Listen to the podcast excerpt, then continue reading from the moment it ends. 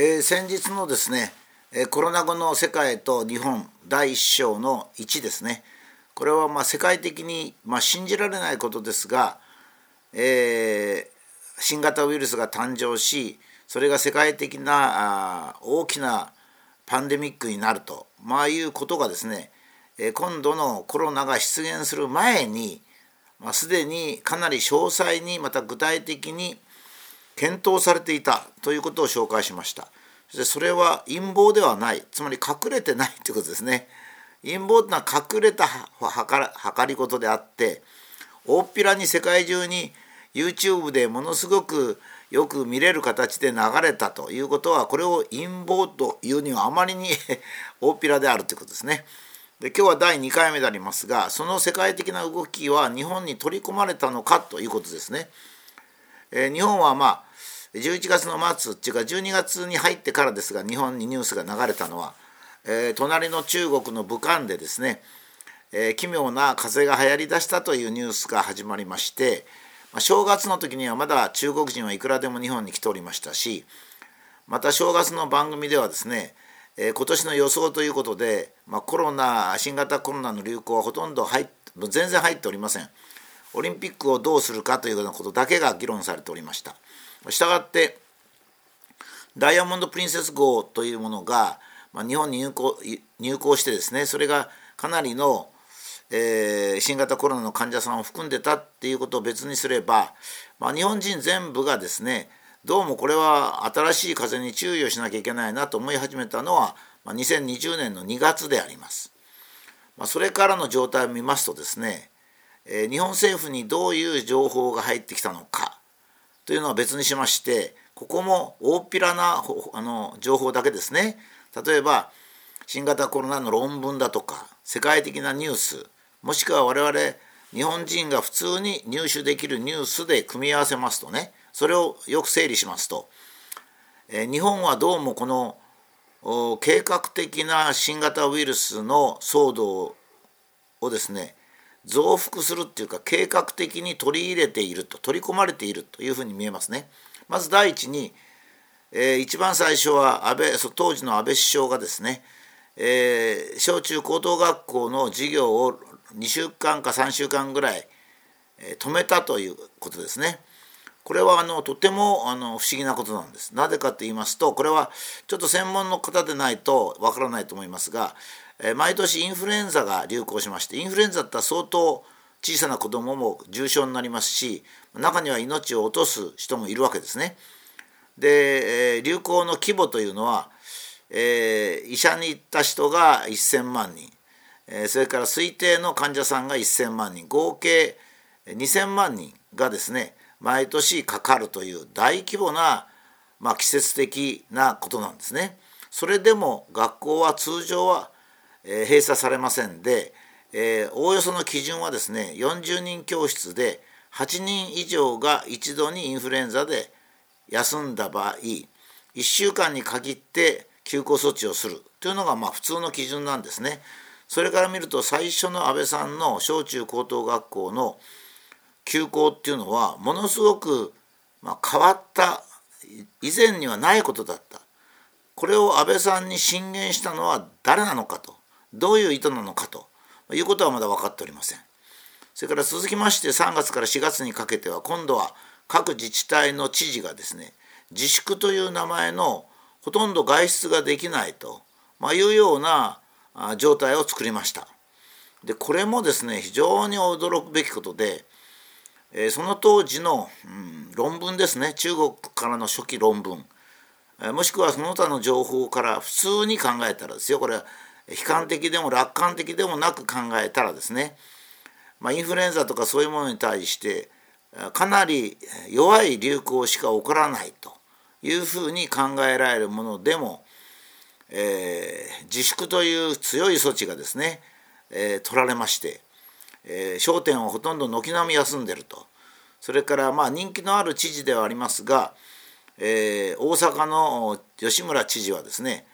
パチンコ店が休業しないということで休業しないパチンコ店の個別の名前を発表したりいたしました。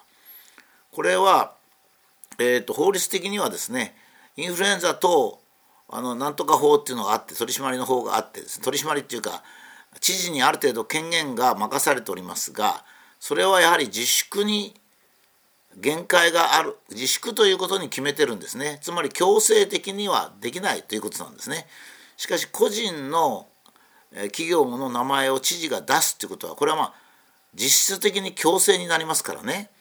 したがって、えー、まあ法律にも違反した措置を知事がやるというそういう事態になったわけですね。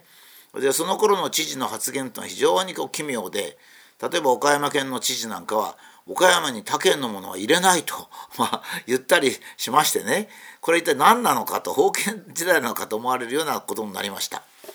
しかし流行は非常に遅くあの緩くて、まあ、いわゆる第1波と言われるものが3月から4月にあったわけですがこれに対するマスコミの報道は極めて異常で毎日毎日どこの県で1人とか10人とか発生したという放送を流し続けそうなると知事が記者会見をしてですね、えー、我が県では残念ながら1人コロナウイルスの患者が出ましたと、まあ、いうような発表をすると。まあそのその病気が極めて危険であればですねやっぱりそういうこともありうるんですが、まあ、インフル当初からインフルエンザとほぼ同じと、まあ、これは2月13日2021年の2月13日にですね東京都医師会が東京都民に向かってえー、呼びかけた文章があるんですけども1ページですね。それは、えー、今度の新型コロナウイルスはほぼインフルエンザ季節性インフルエンザ並みもしくはそれよりか弱い。それから老人が命を落とすと言われてるけれどもインフルエンザもほぼ同じである。3番目は PCR 検査のような方法も不適切であって適切なまだ検出方法はない。4番目にマスクはほとんど効果がないと、まあ、この4つを主眼として東京都民に呼びかけておりますがこの観測はですね、えー、結果として非常に正しかったわけです。でそれは何で正しかったかって当時私もですね、えー、医学論文をずっと読んでて同じような感想を持っておりました。つまりデータに基づいたらそうだったんですがそれをデータとは全く違う対応を日本政府が取った。もしくはマスコミがそれを煽った。というか放送法第4条を違反したというのはなぜなのかというと、普通に考えると日本は取り込まれているというふうに考えられます。えー、っと3月に入りますと WHO がですね 非常に奇妙な基準を出すんですね。例えばあの末期のがん患者でどう見ても明らかにがんでお亡くなりになった人でも遺体の喉をこうから液を取ってですね体液を取ってその中の PC それを PCR で新型コロナウイルスがいるかどうか見ると。もしいればたとえその従来であれば死亡診断書にですねがんというふうに書くのに対してそれはがんじゃなくてコロナと書きなさいという指令を出しまして日本はしばらく検討して厚生労働省が6月だったと思うんですけども、えー、っと PCR 検査は必ずしてというふうに言いました。PCR 検査は過剰にウイルスを検出するもんですから大体1年間の実績を見ますと PCR 検査で陽性になった人で、えー、実際にコロナにかかったと、まあ、かかったっていうのは普通風邪の場合はですね咳が出るくしゃみが出るもしくは熱が出るという状態なんですがまあ、そういう状態になった人が約3分の1なもんですから大体40万人が PCR で陽性になっておりますから40万を7で割りますからね。七四四十九よりが少ない。まあ6742っていう感じですから大体、えーえー、現実的に、えー、40万人が陽性であったっていうことは3割ですから、えー、12万人程度と、まあ、いうことになります。この12万人程度の感染者に対して、えー、2000万人のインフルエンザ患者の取り扱いと圧倒的に違うことをやったっていうのはやはり、日本がその全体計画に取り込まれていると考えられます。これは現象として考えられるんでありますね。また PCR の測定基準というのがですねたびたび過剰であるということが指摘されかつ日本の感染学会は CT 値って繰り返し測定回数っていいますかこう増幅回数なんですが、え、それを30ぐらいが適切であると言ってにもかかわらず、まあ、常にですね40とか45とかいうような高い繰り返し回数を使っていた。だからこの頃からですね大体6月頃からデータがほとんど分からなくなりました。っていうのは PCR 検査の CT 値を高くしているために過剰に感染者数を感染者じゃなくて PCR 陽性者数なんですけどもそれを出てくる。それをテレビでは感染が確認されたという表現でずっと報道し続ける。さらにこのどのくらいのお亡くなりになったかっていうのもですね、えー、無理やり、えー、コロナに、えー、カウントするという方法が取られるということでもうデータ全部が分からなくなってまいりました